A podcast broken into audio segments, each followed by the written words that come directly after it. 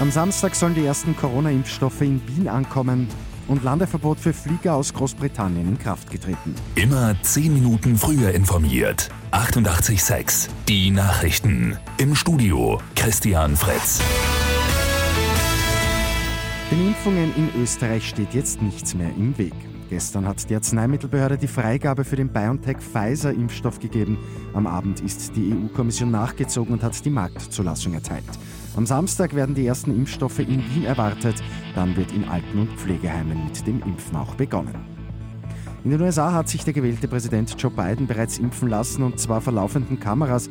Biden dankt den Wissenschaftlern, die den Impfstoff entwickelt haben. Biden ruft außerdem die Amerikanerinnen und Amerikaner auf, sich ebenfalls impfen zu lassen. Seit Mitternacht dürfen Passagierflugzeuge aus Großbritannien nicht mehr in Österreich landen. Das Landeverbot gilt vorerst bis 1. Jänner. Die Austrian Airlines werden bis dahin auch keine regulären Flüge mehr durchführen. Heute soll eventuell noch ein Flug nach London stattfinden, der Rückflug dann aber ohne Passagiere. Bundespräsident Alexander van der Bellen hat sich für die Aufnahme von Flüchtlingen von der griechischen Insel Lesbos ausgesprochen. Wir haben genug Platz, sagt van der Bellen in der kleinen Zeitung.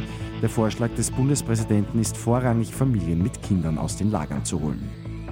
Und übermorgen am 24. Dezember startet am Wiener Rathausplatz der Eistraum. Die gute Nachricht zum Schluss. 8300 Quadratmeter Eisfläche stehen dann bis Ende Februar zur Verfügung.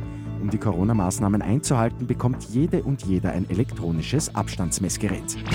Mit 886 immer 10 Minuten früher informiert. Weitere Infos jetzt auf Radio 886 AT.